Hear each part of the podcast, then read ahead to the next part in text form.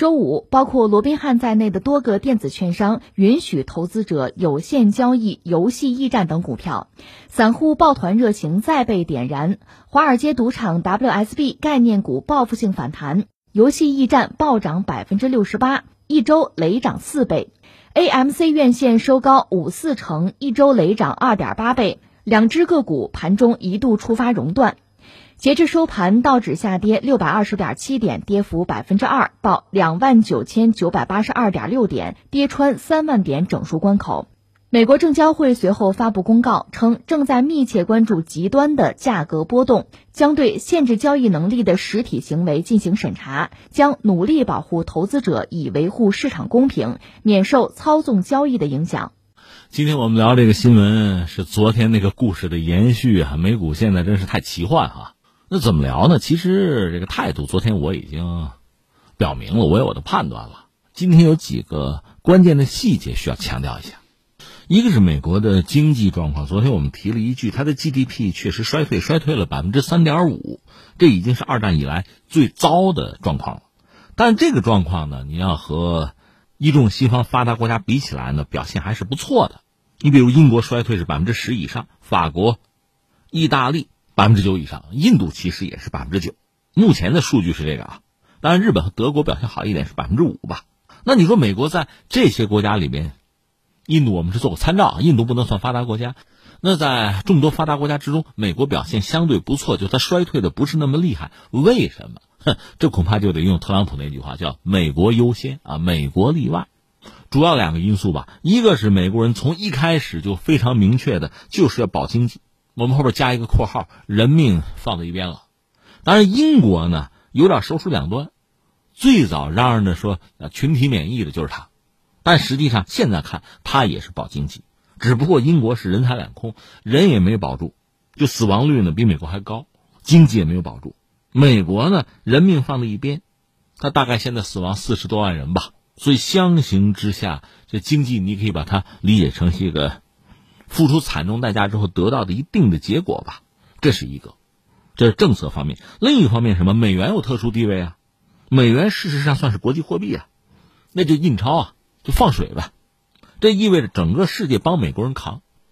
你说这不公平？对啊，不公平就应该改变啊，对吧？只不过目前是这个状况，所以也有人算，你看这个拜登，拜登刚上台，一点九万亿。就是经济刺激计划，这一点九万亿能保什么呢？能保美国经济这个 GDP 的增长哈百分之一，一点九万亿能保百分之一。实际上你要算特朗普，特朗普还砸过五万亿呢，就先后啊。如果他放水五万亿的话，大概能保三个点呗。你要把这几个点和那个百分之三点五放到一起，你大约也明白这里边的含义了。这对整个世界都不是好消息啊！这个是美国宏观经济放在这不说，然后我们再说股市。美国股市总的来说表现不错，在美国大规模遭遇疫情之初呢，也是一片混乱嘛，有多次熔断嘛。但是现在总的来说，美国股市表现相当不错，和美国经济和全球经济要比起来，那真的是一枝独秀。为什么？就是流动性啊！你大量的印钞，大量的发钱，大水漫灌，这叫流动性泛滥。股市就会大涨，因为钱进去了。你想，作为普通老百姓，他主要是吃穿住用、租房，政府给发钱，这个钱剩下一点干嘛？投到股市是个好选择。闷在家里干什么呀？炒股当然是一个选择了。另外呢，这么发钱，大家都知道肯定是要通货膨胀的，那钱是要毛的，要不值钱的，抓紧花出去是最关键的。但一天三顿饭，你多吃也没有用啊。所以理财是一个选择。有个词儿叫什么？叫恐慌性理财。就像这个疫情期间，国内网友曾经念叨一个词，叫什么叫报复性消费啊？你等着我的，疫情一结束，我得大买东西，多买东西哈。报复性消费，美国人那叫恐慌性理财，就有钱呢，还是要投到金融市场上去。而且美元利率现在非常低，基本上零利率呗。那特朗普时代的时候，美联储就把基准利率降到零到零点二五吧，就非常低了，那就融资成本就很低。你不去股市闯一闯，你还等什么？再一个，我们多少扯一句，美国股市有一个所谓做空机制，这个咱没有啊，人家有一个做空机制。做空机制到现在也应该叫叫毁誉参半吧？怎么做空呢？比如说你借，注意这个词儿啊，是借，不是买啊。你借上价值比如十万的股票，在市场上抛售，换回来十万现金。等到这个股票跌到一半，跌到五万的时候，你再花钱买回来，你从谁那儿借的再还给谁去，然后你赚到五万的差价。但另一方面，谁也不会白借给你，对吧？所以你要交保证金，这是有一个比例的啊，按规矩来。但是股市是这个东西，你不一定完全猜得准。如果人家不降反升，那你可能就赚不到钱，而且你还得去补那个保证金去，有这种可能吧？这样你看这个做空吧，从券商的角度来讲呢，自己的股票呃没有多没有少，还那些，就所有权在我，但是额外我挣了他们那手续费了。另外，你今天动钱还有个利息的问题啊，实际上还要加上利息吧，所以净赚。作为机构，有时候只是借他不卖，他并不想减持，不想失去股权，有的也就是想长线持有，所以往外借呢，旱涝保收。就算股票下跌的风险嘛，也是分摊。而从这个投资者这个角度看呢，不管怎么说，保证金的量相对小吧，有可能拿到高额的利润，也相当于给自己的资金加了杠杆，也合算。但是股市就是这个规矩嘛，你要是高收益，肯定高风险，你不加杠杆吗？那损失的话也是加杠杆啊。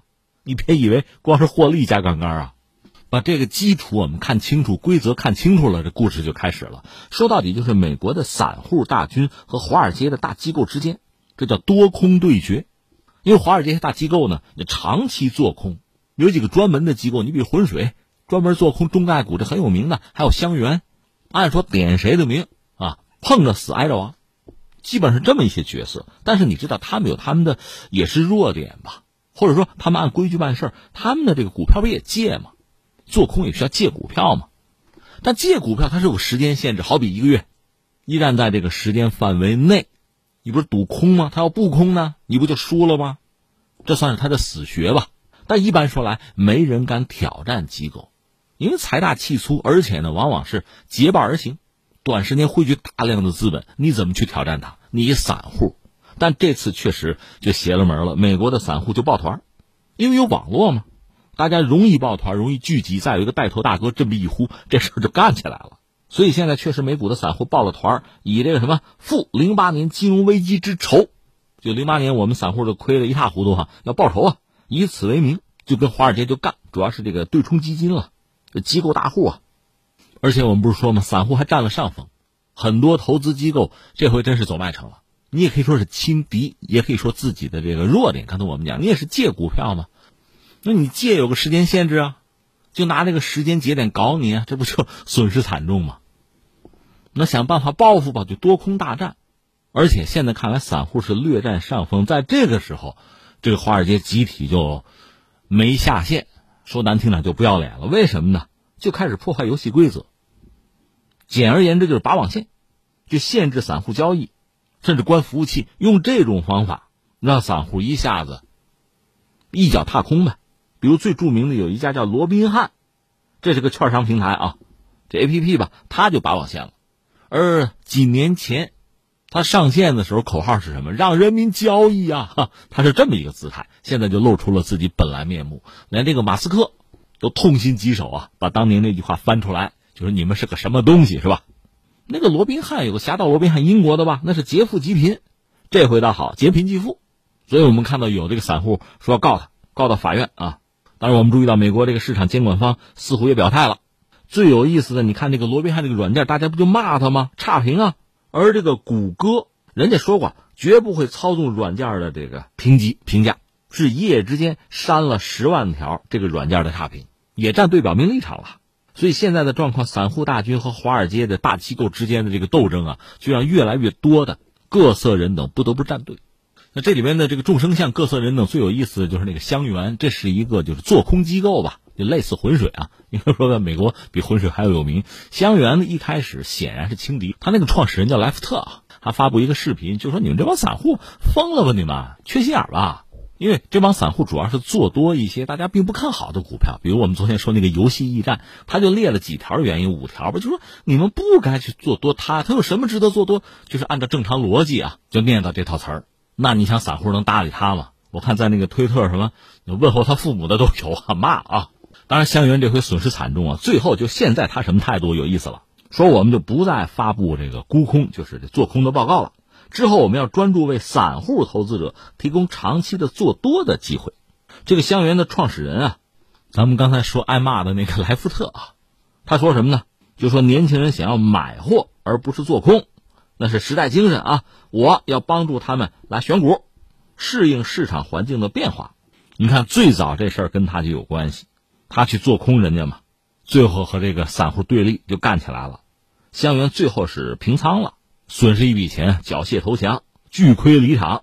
这莱福特就说呢，创立香烟之初吧，是为了对抗当权者，但是 我们现在就是当权者了，对吧？也反思自己。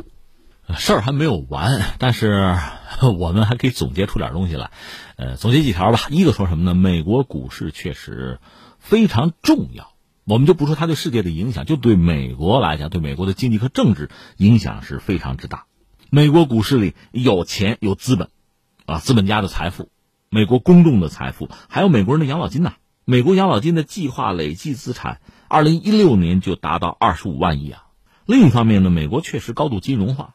你也可以说它市场比较成熟也行吧。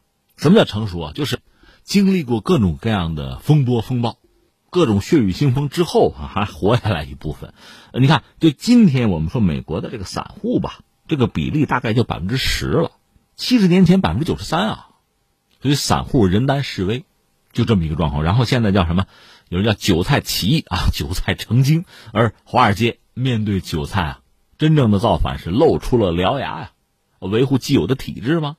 而美国股市我们讲非常之重要，它真的不能出大问题，出了大问题，就整个美国就完蛋了。一九二九年到三三年先出问题也是美国股市啊，所以必须重兵防守。而且你看特朗普说自己的政绩，每每把股市得说上啊，我股市涨了呀，这个确实不但说特朗普是衡量美国总统的政绩的很重要的一个标杆，这是美国股市。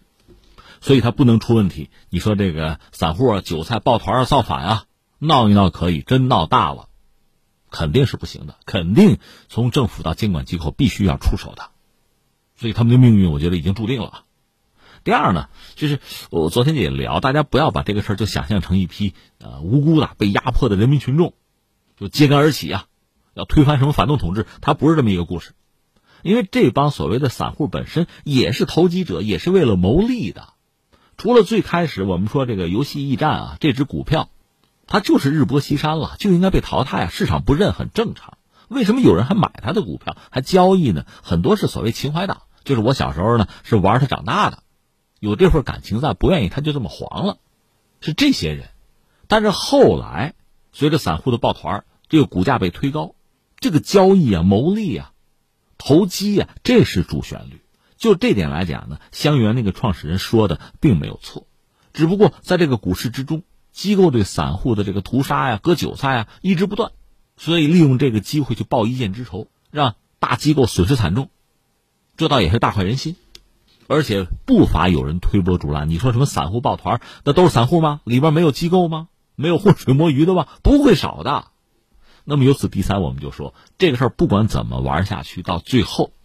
这个股价虚高，它是不可能持久的。聪明人可能早早的把股票一扔啊，钱叫落袋为安，默默离场，然后像一个围观吃瓜群众一样看热闹就罢了。这个击鼓传瓜的游戏到最后恐怕会把一些人套住，那就非常悲惨了。那经过这么一次这个混乱或者叫这个颠覆式的斗争吧，那美国股市接下来是不是也要反思，重新在这个规则的制定上想办法？这恐怕是必然的。当然，你说是不是做空机制会彻底的就淘汰掉？这倒不至于。当然，做空本身是有它很残酷的一面。我记得德国有一个第四要么第五大富豪，就是做空大众汽车。当然，这个做空没做成啊，损失了几亿欧元吧，最后也不活着了啊。就这，这种投机的心态很要命的，但是它确实又给很多人带来利益，所以这种玩法不大可能被取缔。但是，怎么防止韭菜成精？防止散户抱团造反，这个恐怕是规则制定的重中之重。那最后我还要说什么呢？之所以美国股市现在这么一个闹剧吧，一团乱象吧，说到底大背景是什么呀？还是从特朗普到拜登，这个经济刺激计划，就是疫情让美国的决策层通过这个印钞嘛，大水漫灌嘛，通过这种方式要纾困，这叫按下葫芦起了瓢。你貌似刺激经济。貌似解决民生问题，实际上推高了这个股市的行情，最后才出现这么一幕乱局。而它翻回来，又对美国本身带来非常大的麻烦。负面的影响。所以你也可以把它看作是一个，就是美国的贫富差距嘛，社会撕裂一个非常清晰的标本。在政治上，这种撕裂带来的就是占领国会山；在族群上，那就是种族歧视；而在金融市场，就是韭菜造反。而说到这儿，你会发现很多结构性的矛盾是没有办法解决的，只能说是多长时间来一次吧。你只能在这个周期上，在烈度上想办法有所控制而已。